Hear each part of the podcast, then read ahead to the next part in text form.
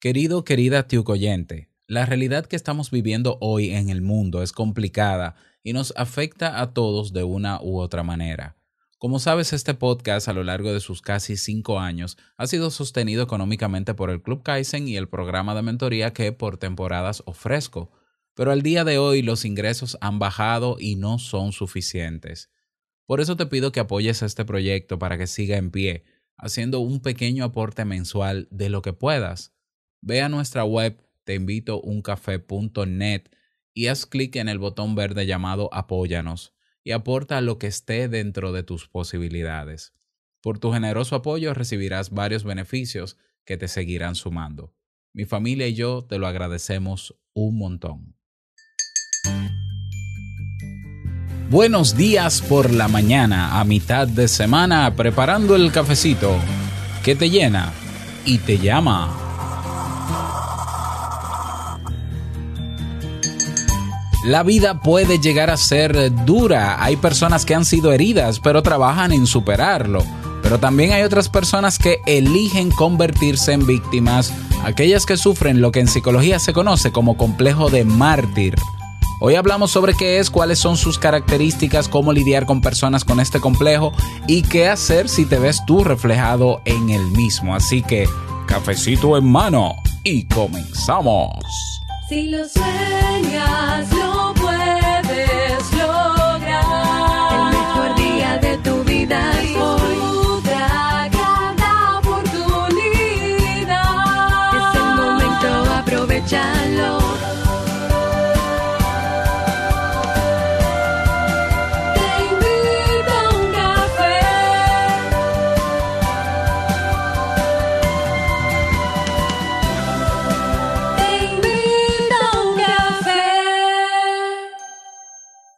Y ahora contigo, Robert Sasuki, consultor en desarrollo humano y emprendimiento.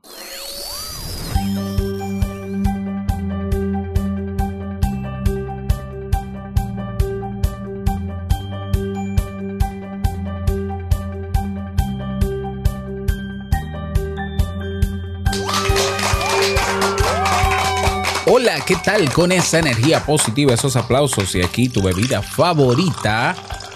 Damos inicio a este episodio número 1102 del programa Te invito a un café. Yo soy Robert Sasuki y estaré compartiendo este rato contigo, ayudándote y motivándote para que puedas tener un día recargado positivamente y con buen ánimo. ¿Esto qué es? Esto es un podcast y la ventaja es que lo puedes escuchar en el momento que quieras, no importa dónde estés y todas las veces que quieras. Solo tienes que suscribirte completamente gratis en tu reproductor de podcast favorito para que no te pierdas de cada nuevo episodio. Grabamos de lunes a viernes desde Santo Domingo, República Dominicana y para todo el mundo. Y hoy he preparado un tema que tengo muchas ganas de compartir contigo y que espero sobre todo que te sea de muchísima utilidad quiero unirme a, y, y, obviamente saludar a mis amigos tiocoyentes de México, eh, lamentando lo que pasó ayer con el terremoto, esperando que estén bien, que estén seguros. Eh, de verdad me encantaría saber cómo están y desde aquí les mando un fuerte abrazo y mi corazón está con ustedes eh, de ese lado también. Recordarte que si quieres aprender y desarrollar nuevas habilidades para mejorar en algún área de tu vida, tienes ahí el Club Kaizen, más de 400 videotutoriales, tienes una comunidad, tienes una biblioteca, tienes podcast, tienes todo lo que necesitas para comenzar y tomar acción. Así que pásate por clubkaizen.net. Vamos a comenzar con el tema, no sin antes escuchar la frase con cafeína. Porque una frase puede cambiar tu forma de ver la vida, te presentamos la frase con cafeína.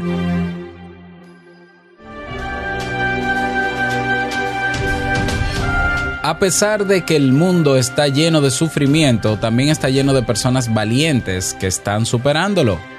Helen Keller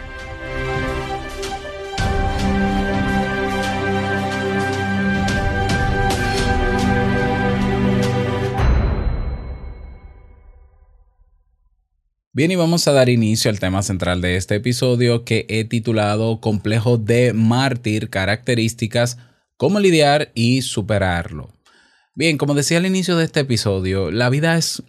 No es que la vida sea dura ni, ni bella, es que la vida es cruda. Cruda es que todos esos atributos que nosotros le colocamos solamente están en nuestra cabeza y nos ayuda nos ayudan a tener una percepción bonita o quizás desgraciada de la vida, pero la vida es lo que es, lo que está a tu alrededor, lo que pasa, ya así de cruda es. Eh, pero bueno, hay personas que han sido heridas física o emocionalmente, yo creo que todos en algún momento, ¿no? Em, sin necesariamente tener que ver con eso, ¿ya?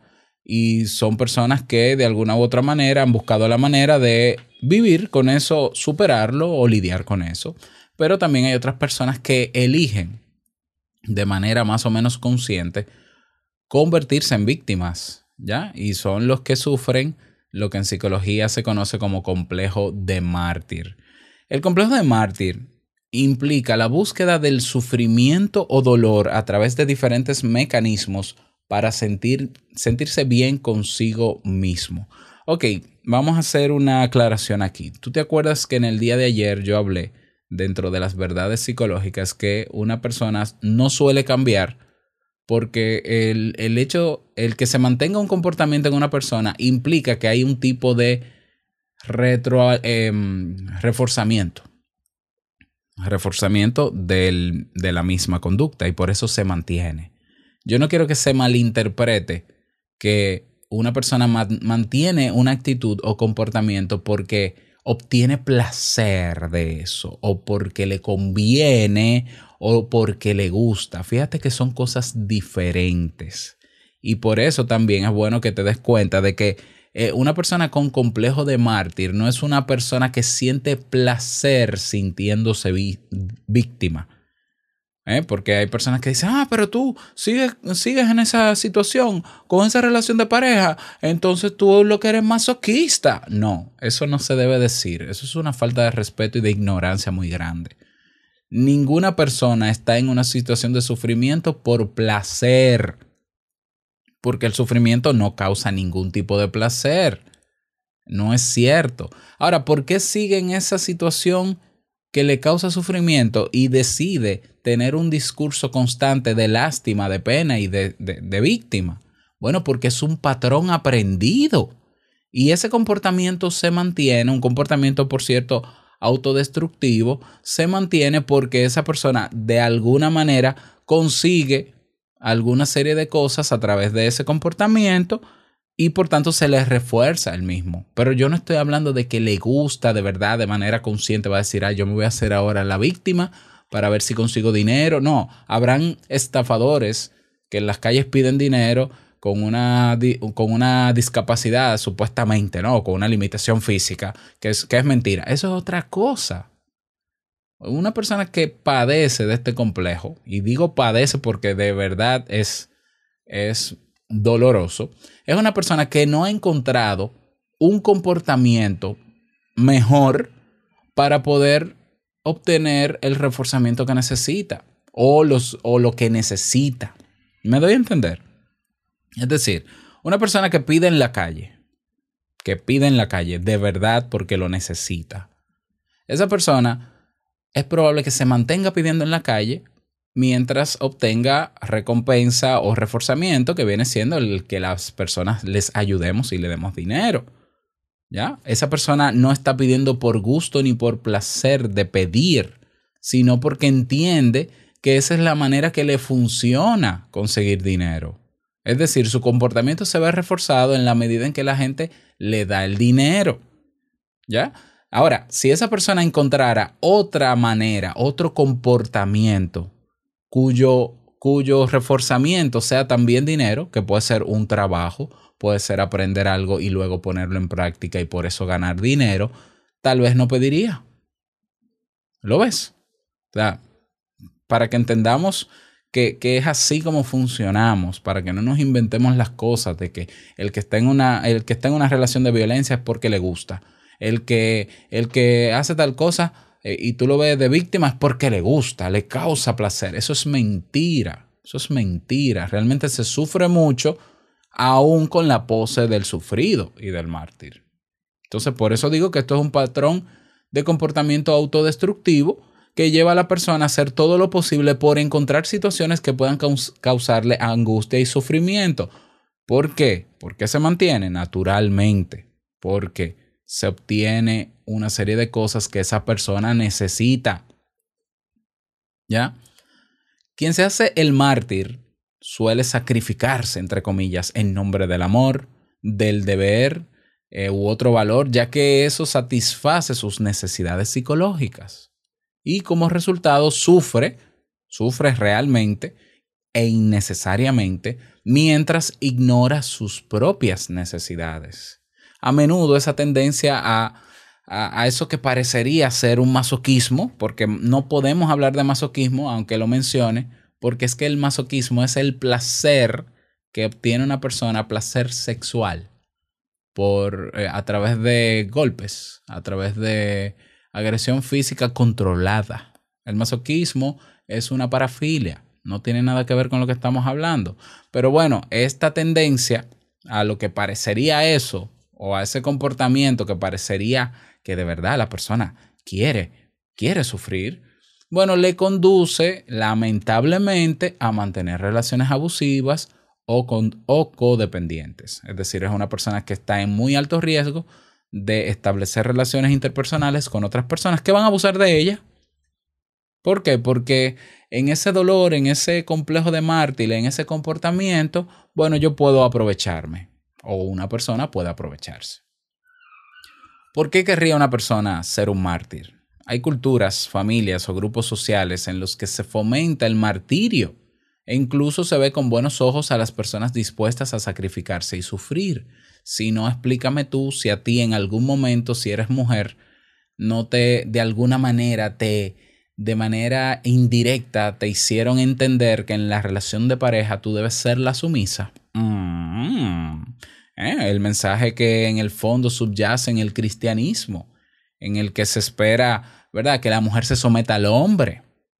O incluso también en el que se espera, en el que se espera que las buenas personas, entre comillas, lleven una vida marcada por el sufrimiento y la penitencia constante. La autoflagelación, por ejemplo, una característica de algunas sectas paganas que, que, fue absorbida por el cristianismo y que se extendió a gran escala durante la segunda mitad del siglo XII, eh, perdón, incluía todo tipo de castigos físicos como latigazos y los y, golpes en los glúteos, por ejemplo. Con el paso del tiempo esa práctica ha ido desapareciendo, aunque no se ha extinguido por completo y se sigue predicando la mortificación en ciertas culturas. Todo esto para ponerte en contexto de dónde viene, de dónde puede salir todo esto. En ciertas culturas también se espera, por ejemplo, que la mujer asuma el papel de mártir y se sacrifique por su familia. Y son muchas culturas, y en Latinoamérica muy popular, ¿ya? Quienes renuncian a sus esperanzas y sueños por los demás se consideran mujeres desinteresadas, santas, buenas, sacrificadas, amables y dignas de ejemplo. Bien, estas ideas, si bien podemos combatirlas e incluso rechazarlas a nivel intelectual, todavía se encuentran muy afianzadas en el imaginario popular, por lo que no es extraño que la palabra mártir siga dotada de un halo positivo. Entonces, eso significa que en el fondo la persona con complejo de mártir asume el papel de víctima para mejorar la imagen que tiene de sí misma. Fíjate qué macabro. Esa persona se ve a través de los ojos de la entrega, por lo que piensa que no tiene el valor intrínsecamente. O sea, ella no vale por sí misma, sino que vale en cuanto satisface los deseos y necesidades de los demás. En el fondo, las personas con complejo de mártir sienten que no son dignas de ser amadas, por lo que intentan expiarse o lavar las culpas a través de los castigos y el sufrimiento que se autoimponen y buscan redimirse asumiendo cargas pesadas que no les corresponden. Fíjate si eso no es sufrir de verdad y doloroso. Generalmente se trata de personas que por su trayectoria de vida han asumido que sus sentimientos, sus emociones, sus ideas, sus necesidades e incluso su dolor no son importantes, por lo que los acallan constantemente y así apagan su propia luz. Creen que son responsables por la felicidad y el bienestar de los demás más allá de lo que marca el sentido común. ¿Ya? Hay que hacer un paréntesis en este tema con el tema de, con, con, lo del complejo de mártir, ¿no? Y es que en algunos casos la persona con complejo de mártir aprovecha su posición de víctima bien consolidada para generar pena en los demás y manipularles. ¿Ya? Hay un grupo que sí, que es así. Se trata de un tipo especial de mártir que usa sus dificultades en la vida para alcanzar lo que desea, presentándose como una víctima desvalida que necesita ayuda. Ya di algunos ejemplos al inicio. Este tipo de mártir suele deshacerse de todo tipo de responsabilidad en su vida, poniéndola sobre los hombros de los demás. Y al asumir una mentalidad de víctima y culpar a todos menos a sí mismo, entonces proyecta sus fracasos y sus decepciones en los otros y espera que le ayuden. Si las personas no lo hacen, entonces no van a dudar en recurrir a su larga lista de grandes sacrificios y sufrimientos que tuvieron que realizar para generar sensación de culpa y lograr sus objetivos. Así que cierro paréntesis porque hay de todo, ¿no? En la viña, como dicen. Te voy a dar algunas características de las personas que suelen hacerse el mártir. Número uno, suelen tener como ideal a grandes personajes de la historia que se han sacrificado por los otros. Número dos, se ven a sí mismos como buenas personas, como héroes o santos, mientras que consideran que el resto del mundo es egoísta e insensible. Número tres, exageran su nivel de sufrimiento, de privación y maltrato para parecer una víctima sacrificada buscan activamente la apreciación, el reconocimiento y la atención mediante sus dramas, entre comillas, claro. Número cuatro, característica número cuatro, tienen una baja autoestima y no creen que sean dignos de ser amados por lo, por lo que son. Número 5. Tienen un locus de control externo, es decir, que ponen su control y ponen su vida en cualquier cosa externa menos en sí mismo. Entonces culpan a los demás de sus problemas y se niegan a aceptar la responsabilidad por aquellas decisiones que les han causado dolor y sufrimiento. Número 6. Otra característica. Les cuesta decir que no y establecer límites, por lo que suelen caer en relaciones abusivas o al contrario se convierten en personas manipuladoras de un extremo a otro. Y número 7 no toman la iniciativa para resolver sus problemas, sino que se regodean en estos y cuando finalmente desaparecen, buscan nuevos problemas por los cuales lamentarse. Bien, ante la pregunta ¿cómo lidiar con una persona que se hace el mártir? El mártir, Robert, ¿qué hago si yo he identificado que mi familia o tengo un amigo, una amiga que que más o menos cuadra ¿no? con alguna de estas características. Recuerda que esto tampoco es un trastorno, ¿eh? esto es una postura de vida, esto es un estilo, esto es una actitud que se asume por lo que sea. Aquí lo relevante no es el por qué lo asume necesariamente, lo importante es lidiar con él. Y lo importante es que si alguna persona se ve identificada en eso, haga conciencia y comience a trabajar para superarlo. ¿Ya? Porque ¿para qué me voy yo a buscar la quinta pata al gato? Si, si, si a veces hay personas que simple y sencillamente actúan como actúan hoy porque están repitiendo un patrón y ni siquiera saben el origen de eso. Entonces, ok, ¿te vas a quedar en la búsqueda constante del por qué o te vas a poner a resolver el problema? Para mí es más importante, vamos a resolver el problema. Bien. ¿Cómo lidiar entonces con una persona que se hace el mártir? Número uno, deja de aceptar favores y expresiones de sacrificio. La persona con complejo de mártir siempre buscará maneras de demostrar que es buena, entre comillas, y al mismo tiempo va a crear situaciones que te hagan sentir malo, porque si él es bueno, entonces tú tienes que ser el malo. Y para ponerle fin a ese escenario es importante que dejes de aceptar sus expresiones de esfuerzo o sacrificio, ya que cuanto más le quites a un mártir, más esperará de ti y es más probable que se sienta resentido y cree un drama en el futuro. Claro, por supuesto, no se trata de rechazar todo lo que esa persona te ofrece, ya que de esta manera se sentirá rechazada, pero debes asegurarte de que esa ayuda no suponga un sacrificio para esa persona, ¿ya? Y debes trabajar para ser lo más autosuficiente posible. Así que, punto número uno para lidiar con personas con este complejo, deja de aceptar favores y expresiones de sacrificio. Punto número dos, acéptalo, pero no satisfagas su necesidad de compasión. ¿Ya? Si sientes lástima por el mártir, estarás alimentando su drama y su rol de víctima. ¿Ya? Yo siempre, yo alguna vez lo he dicho, eh, la pena deshumaniza. Tú no tienes por qué sentir pena de nadie. Ahora, tú puedes sentir la, la, tú puedes identificarte empáticamente con esa persona pero no le quites a esa persona la capacidad y el potencial que tiene para superar su situación.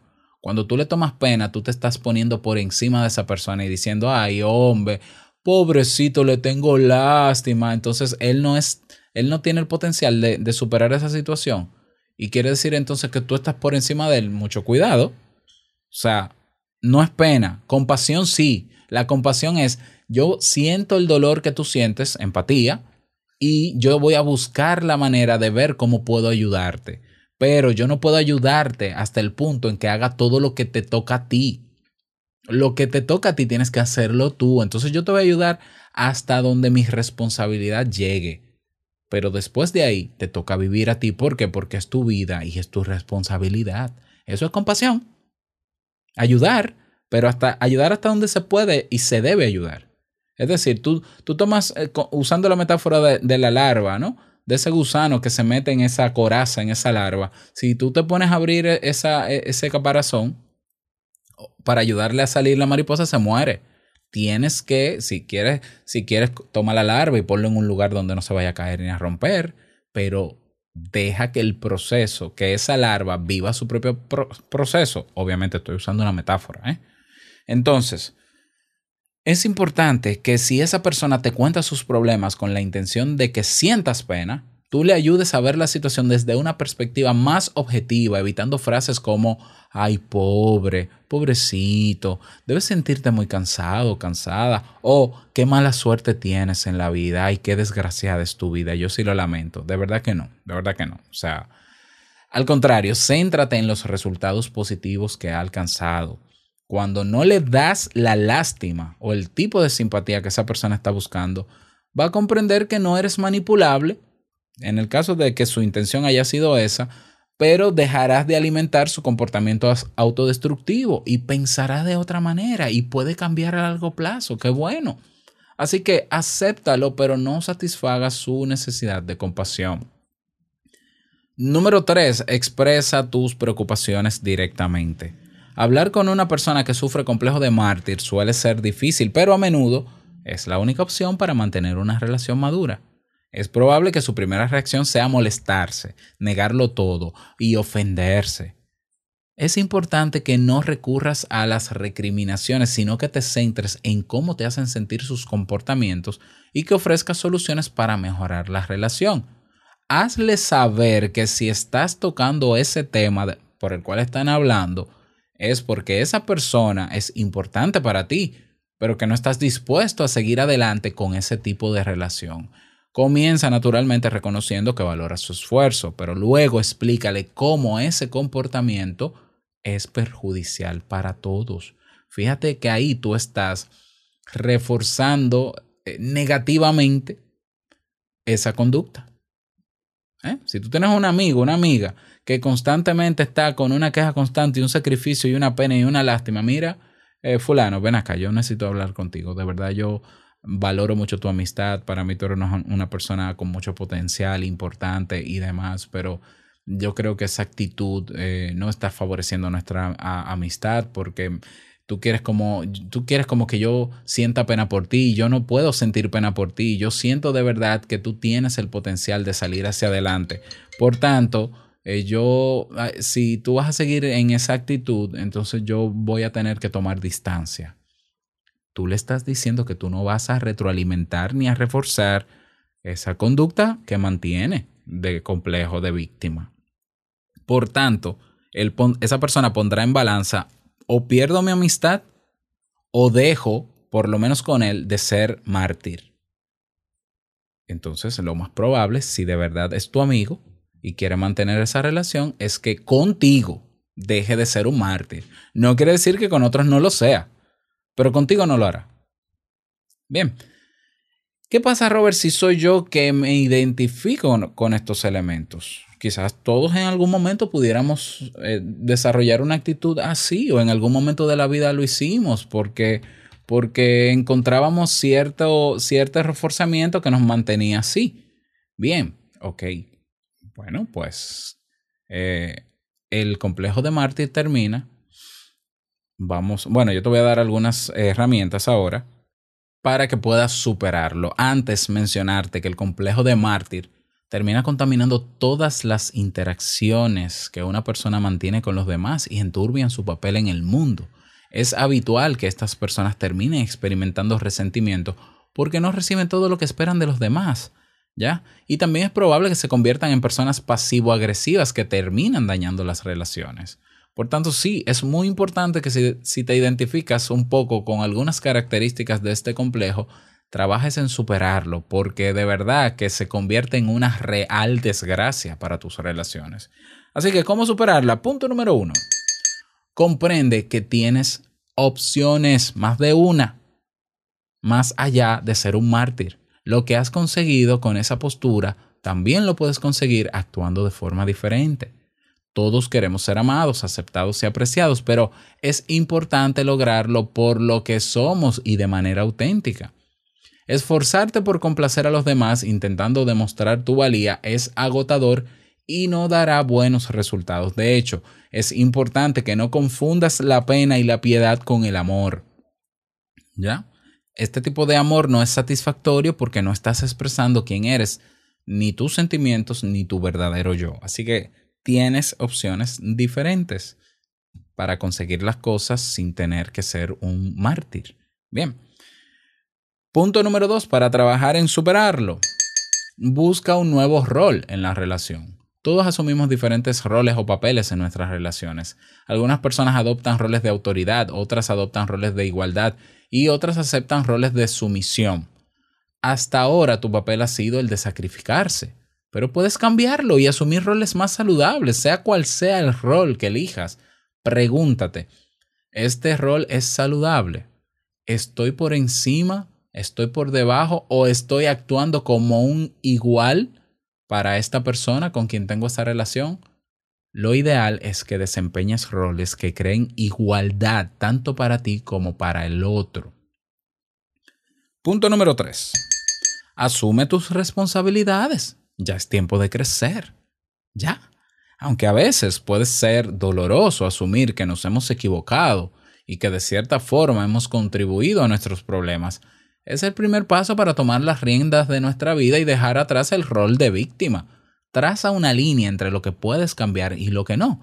Asume que la felicidad es una decisión personal y que está en tus manos realizar los cambios positivos para que suceda.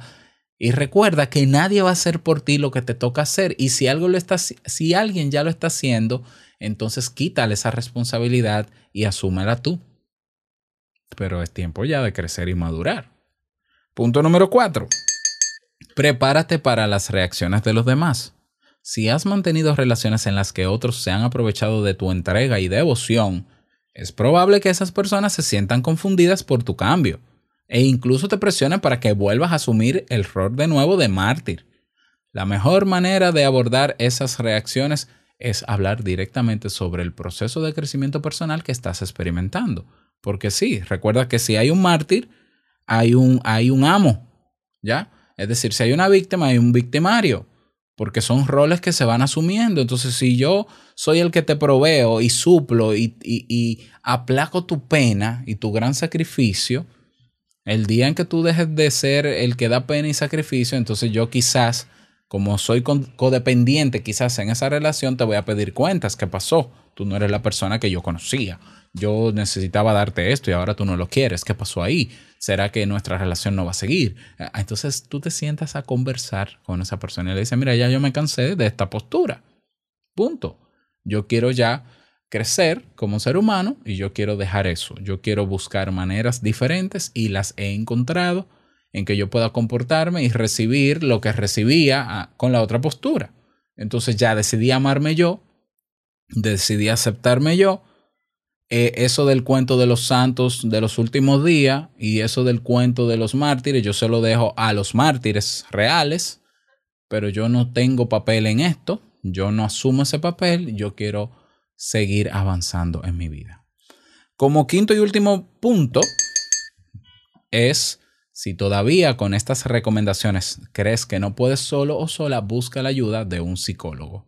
Un psicólogo bajo el paradigma cognitivo-conductual o de terapia centrada en soluciones o sí, centrada en soluciones, puede ayudarte con muchísimas estrategias para tú comenzar a transformar ese comportamiento de mártir y convertirte en un comportamiento de héroe. Es decir, de que no, yo soy responsable de mi vida y yo voy a lograr las cosas por mi esfuerzo, sin tener que dar lástima y sin tener que dar pena. Así que ahí tienes esas recomendaciones, espero que te sirvan, me gustaría que me lo digas. Te invito a que te unas a la conversación en nuestro grupo de Telegram en comunidad TIUC. Para unirte, ve a nuestra página web te invito a uncafe.net. Ahí tienes un botón que dice comunidad y nos vemos dentro en Telegram. Nada más desearte un feliz día, que sea súper productivo y no quiero finalizar este episodio sin antes recordarte que el mejor día de tu vida es hoy y el mejor momento para comenzar a caminar hacia eso que quieres lograr es ahora. Nos escuchamos mañana en un nuevo episodio. Chao.